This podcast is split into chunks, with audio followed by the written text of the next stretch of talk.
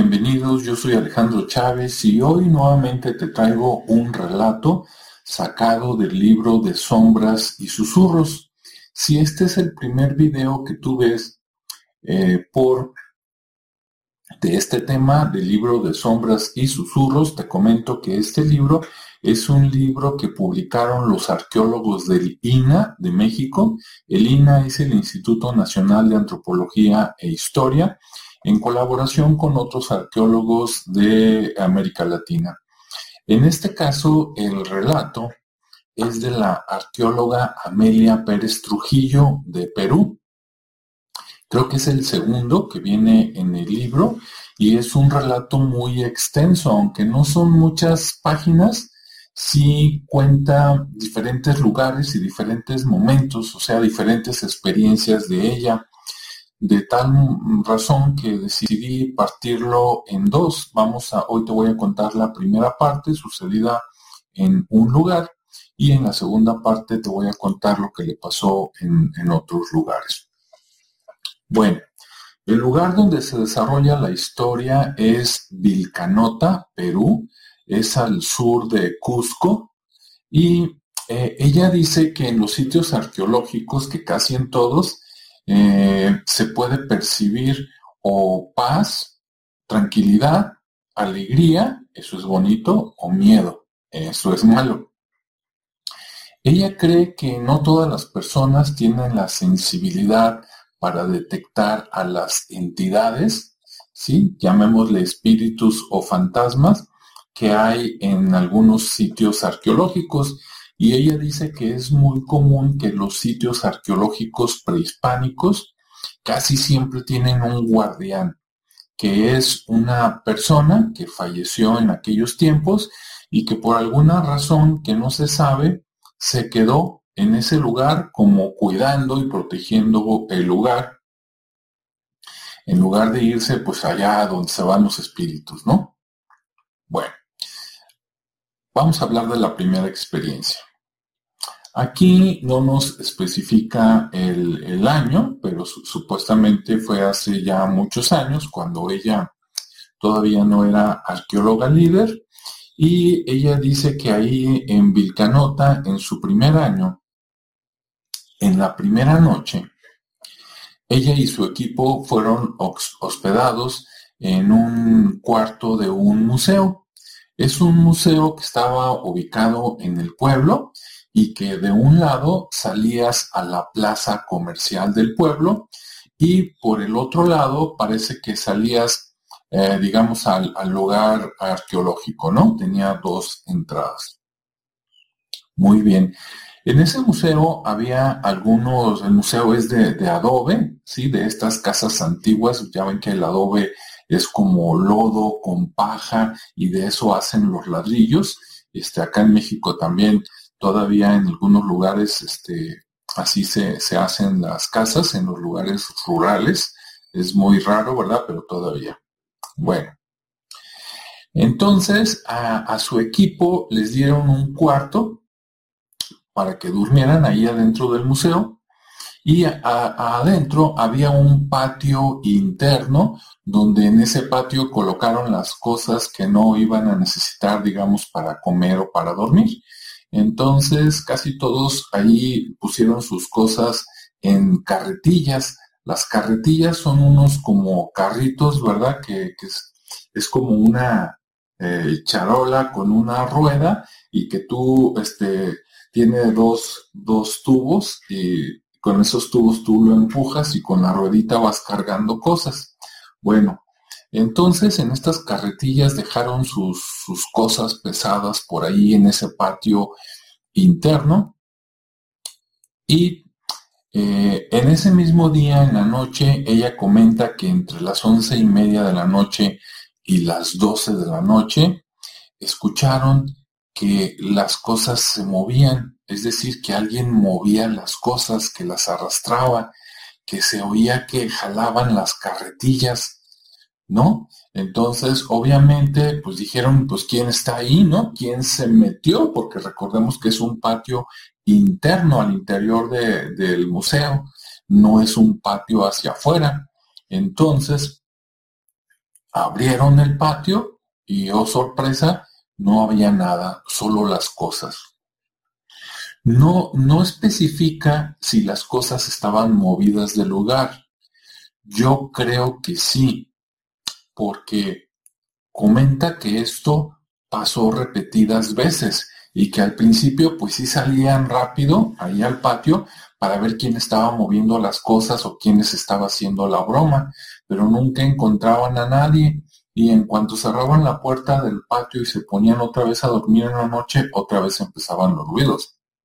Entonces, mientras las primeras veces salían para ver quién era, después ya no salían porque les daba miedo escuchar que ahí, este, imagínate, jalando las cosas y sales y no hay nadie, pues de qué se trata, ¿no?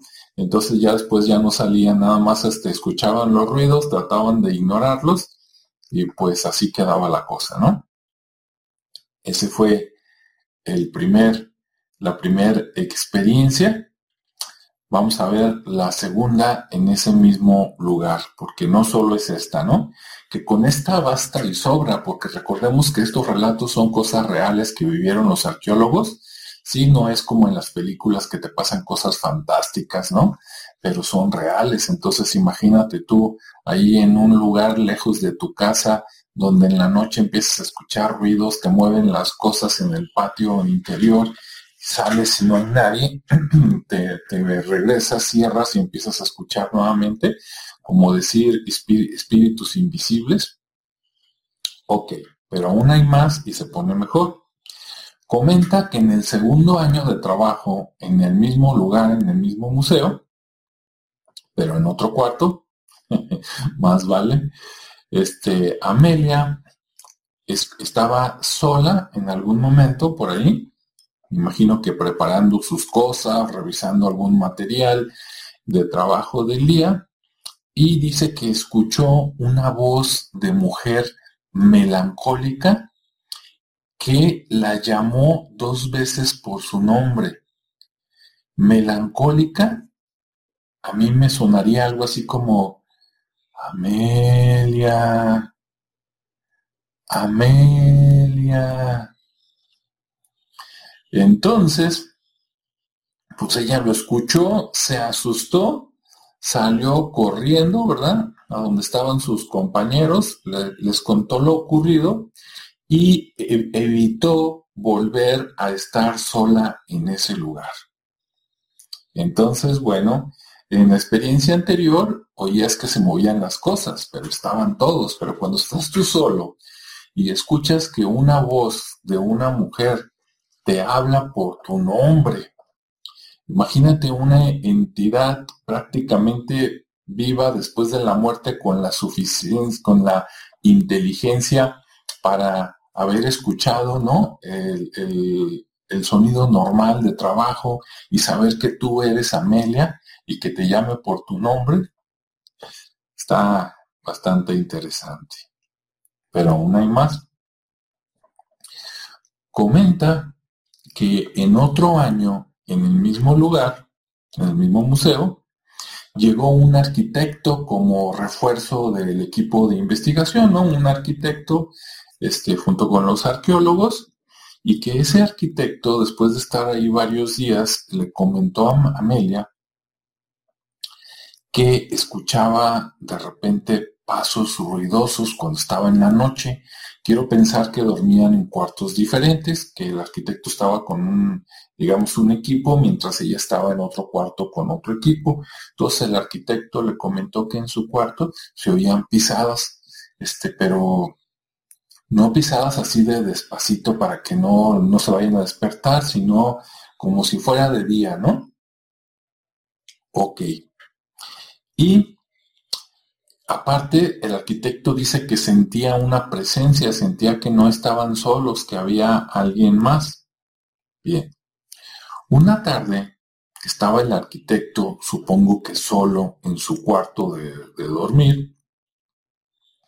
Dice que vio la figura de una mujer y que esa figura de mujer se veía tétrica Ahora, ¿qué significa tétrica? Pues tiene que ver algo con, miedo, ¿no? sea, no sé, la, veías gris, la veías, este, o sea, te dabas cuenta que era alguien no vivo, ¿no?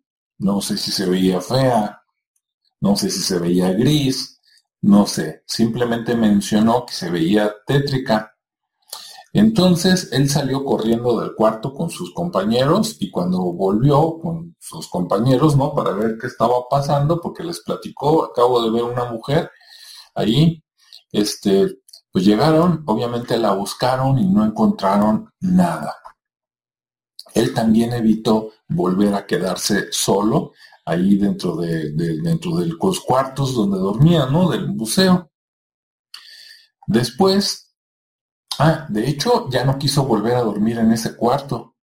Había un patio externo y al parecer él prefirió dormir ahí afuera me imagino que con su sleeping bag o algo, es con su saco de dormir, este, dice que estaba incómodo, pero que ahí dormía tranquilo, ¿no? Ya no quería volver a ver a, a la mujer. Ah, porque aparte, después de que la vio, dice que mientras estaba ahí adentro, antes de que decidiera salirse a dormir afuera, me imagino casi casi como vagabundo, ¿no? este, soñó con la mujer, soñaba con ella, ¿no? digamos que se le aparecía en sueños. Entonces él despertaba asustado, que dice, oye, me está siguiendo el espíritu, ¿no? Entonces mejor se fue a dormir afuera y eh, durmiendo afuera ya no, ya no la soñó, ya no la vio, como que la cosa era local, ¿no? En el lugar, como que ese espíritu de la mujer no tenía, digamos, el poder de caminar ciertos pasos o metros para seguir digamos, apareciéndose o asustándolo allá afuera, ¿no? Eso es muy, muy interesante, cómo están limitados a cierto espacio, por lo menos en este relato. Bueno, ahí después el equipo platicó después de varios días, no dice cómo, Amelia, pero comenta que llegaron a la conclusión de que esa mujer que se aparecía su espíritu correspondía a una momia que estaba en el museo que habían encontrado muy cerca de ahí, del lugar arqueológico. ¿Por qué llegaron a esta conclusión? No sé, tal vez era la única momia mujer que había por ahí, o tal vez al analizar a esta momia, ¿verdad? Y ellos suponer cómo se veía en vida, tal vez coincidía con el espíritu que veía este arquitecto. Entonces ellos dijeron que era pues, el espíritu de la, de la momia. Bien, bueno, pues este es el relato, como ves, tres experiencias y hasta aquí solo voy a la mitad del relato que viene en el libro. Si te gustan estos temas, ya sea por la arqueología o por los temas paranormales, te invito a buscar y comprar el libro de sombras y susurros. Por aquí va a estar apareciendo la portada para que lo veas, para que lo, lo tengas, ¿no? Porque tiene relatos muy, muy interesantes y son relatos reales de los arqueólogos, las arqueólogas que les han pasado, que se animaron por fin a decir, ¿sabes qué? A lo mejor esto me va a desprestigiar profesionalmente, pero es real y yo tengo que contarlo, ¿no? Entonces un aplauso para ellos y pues adelante, para escuchar la segunda parte de lo que comenta Amelia, te invito a esperar el siguiente video. Gracias por tu tiempo, cuídate, sé feliz y nos vemos y escuchamos en el siguiente espacio. Hasta luego.